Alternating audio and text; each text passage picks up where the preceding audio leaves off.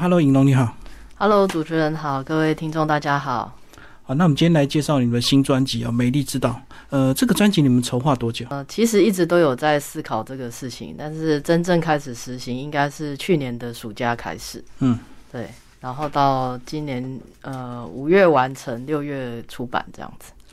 那这两年疫情公开演出受影响，是不是就让你们这个呃对专辑的专注度就比较高了一点？是？呃，也是，就是本来之前就是有在思考，但是思考了几年呢，一直没有动作。那一直到真的就是演出变比较少，然后刚好就是有跟文化部申请到一笔经费，所以也才有动力就是来完成这个，所以也要很感谢文化部的支持。好，那个专辑啊是一个非常大的企划，双 CD，跟我们介绍一下。好哦，这张专辑其实就是我们等于说是乐团十周年，就是我们乐团是创立于二零一二年嘛，那到今年也是呃二零二二算十周年了。那我们这张专辑呢，等于就是说我们刚开始是以一个局外人的身份到日本去学习这个日本筝跟日本的尺八。嗯，那经过这个十年的沉淀学习之后呢，回归到我们这个呃台湾的本岛这个美丽之岛，然后来为台湾的这个。音乐来做一些新的创作，那当中有包含两张的 CD，一张叫做《天之卷》，嗯，一张叫做《地之卷》。那《天之卷》呢，就是包含了我们台湾的青年的作曲家的作品，那其中就是有我，呃，刘颖荣、徐素平哈，以及就是三位作曲家哈，陆云、呃，潘嘉玲以及陈怡珍哦，大家五个人的作品都是新的创作。那呃。其他三位也是我们陆续这几年委托的创作，然后《地之卷》的话呢，就是改编的作品啊。那《地之卷》呢，就是当中是改编了这个陈世志的钢琴作品，台湾素描的十首的小品，然后以及就是我的尺八老师宫田根八郎老师的一个音乐故事的创作。那他那个故事里的部分本来是用日文讲的，然后搭配尺八跟日本针。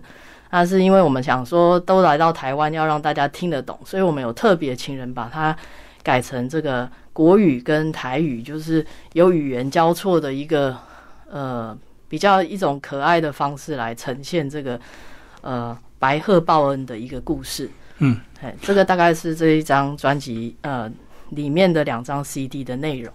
你觉得你们在原创跟这个呃改编的这个比重上有没有一个区别？其实我之前是学中国音乐，所以我是自己有写过箫的作品。那尺八的作品，呃，跟日本筝的合奏，这个是我第一次的尝试。嗯，对。所以等于是原创跟这个呃新创都有不同的创意，就对。对对对。嗯哼嗯。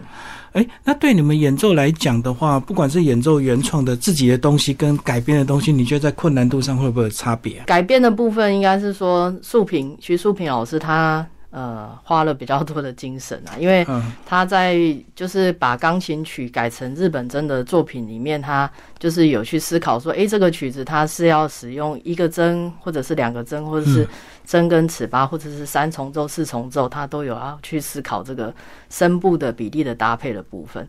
那至于原创的部分，我觉得就是可以。从一个无无中生有，这是一个比较，我觉得比较不会被局限的一个状态。可是改编就变成是说，你必须要忠于原作，你不可以去呃把它原来的意思就是做成不一样的一种状态。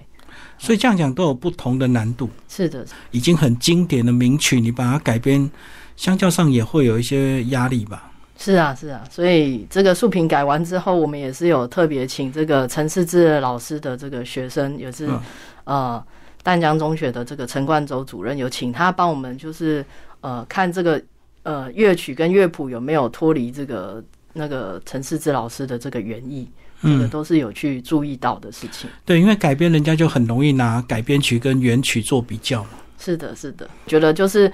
你真的拿了日本筝跟尺八来演奏，就是本来是由钢琴作品弹奏的曲子之后，你会有不一样的想法。像呃，其实陈思志老师的儿子在美国，那我们其实也是有寄这个 CD 给他听，嗯，是。然后他听完之后，他就说：“哇，他从来没有想过这个作品，呃，用尺八跟日本筝演奏，他觉得很有趣。他去他去重新去欣赏一个新的声音，那变成是说他最近他就说哦，他开始听一些尺八跟日本筝的作品，就吸引他听，就对他吸引到这个这个音色有吸引到他的一个注意，这样子，嗯。”对，好，那这个呃，地之卷这个台湾素描是个十首的，算是小组曲改成的。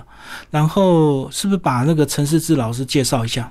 因为等于比重蛮高的哦。对对对，陈世志老师他是一位作曲家、音乐教育家、钢琴家，也是一位牧师哦。那他最后是有做到这个淡江中学的校长。是。好，那他曾经有留美，也有留日。对，所以就是等于说他是出生在台湾的士林，但是他有去欧美，然后也有去日本，等于说他接触了很多各式各样不同的音乐文化。那同时他也展现，就是在这个作品里面展现出，呃，他非常的热爱台湾，好像他的一些呃台湾高山之舞啊，或者是台湾少女啊，或者是像什么蕉叶微风。好，台湾舞曲都把台湾的一些形象描绘的非常的生动。好，那我们现在就为大家来播放里面这个非常经典的改编曲哦。那我们就从先从台湾素描系列，我们挑三首来为大家介绍，同时请我们的这个呃影龙帮我们先引导一下。好，那我们要播放三首曲子哈。第一首是这个台湾高山之舞，那这个是描写台湾原住民阿美族丰年祭呢，感谢自然的恩典与。祈神的啊，祭神祈福的仪式哦，那是一种手足舞蹈共同享乐的一种情景哦。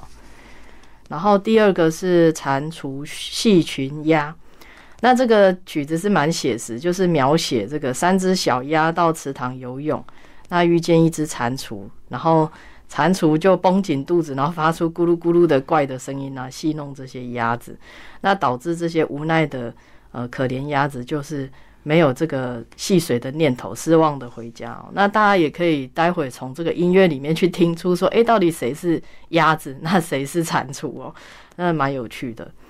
然后第三首是台湾少女，那这个音乐其实它是呈现出清末民初哈的时候，台湾少女裹小脚，穿起绣花鞋，走路起来左右摇摆，婀娜多姿的一种景象哦。那是蛮，呃，就是。很少女的那种情怀在里面哦。大家待会会听到这三首的作品。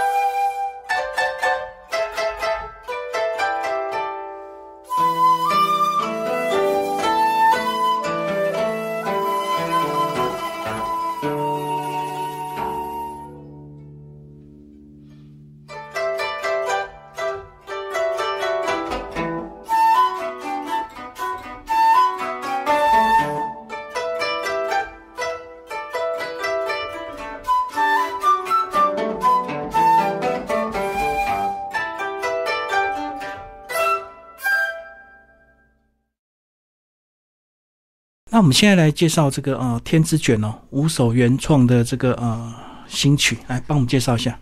好，这个天之卷的第一首作品呢是流，哦，就是由我们副团长徐淑平老师的一个写的筝的二重奏，那使用十三弦跟十七弦的筝，嗯，那它有一段话叫带起翼甲，翼甲就是日本真的那个甲的指甲，嗯，那弹下音的瞬间，思绪不断流转，不论走过多少路，期许自己仍努力追求内心美好的世界。以此心境写下这个作品，嗯嗯，所以这个是素平老师的流。然后第二个作品是桐始华，那桐呢就是桐花，就是那个清明哈的时节这个时候所开的。那油桐呢，就是也是做这个日本针的这个材料啊。陈一贞老师他目前是嘉义大学的作曲教授，那其实这个曲子是我们去年委托他写的。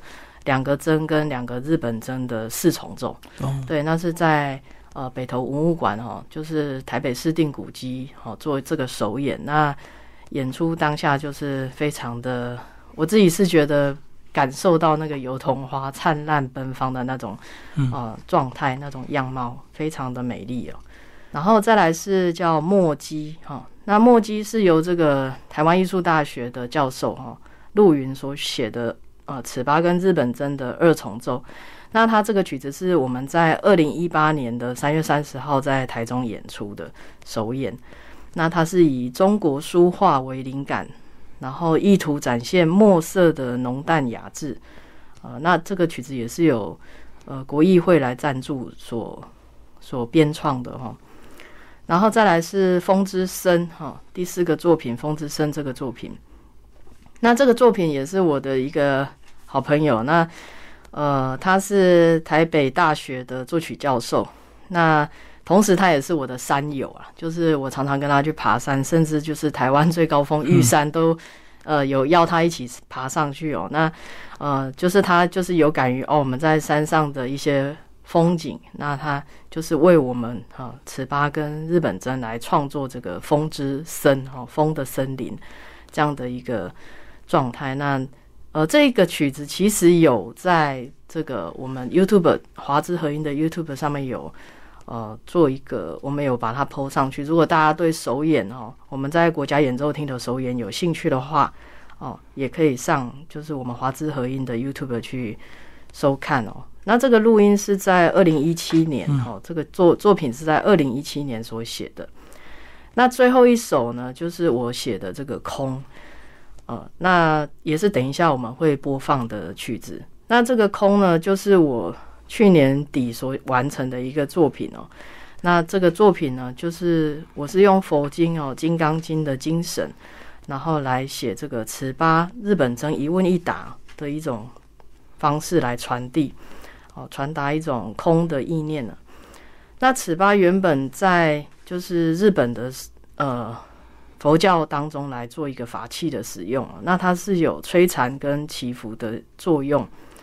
那搭配就是日本针，就是传达一种良善的世间法的一个重奏。哦那希望能够在这个疫情肆虐、人心惶惶的时代，那借这个曲子空来啊安定人心的一个想法所创作出来的。好，如果对我们这一张专辑《美丽之道》有兴趣的朋友，欢迎到呃。我们的脸书粉丝页华智合音的脸书粉丝页以及虾皮购物来购买，呃，然后最后让我们来欣赏这一首呃我所创作的尺八日本真二重奏空。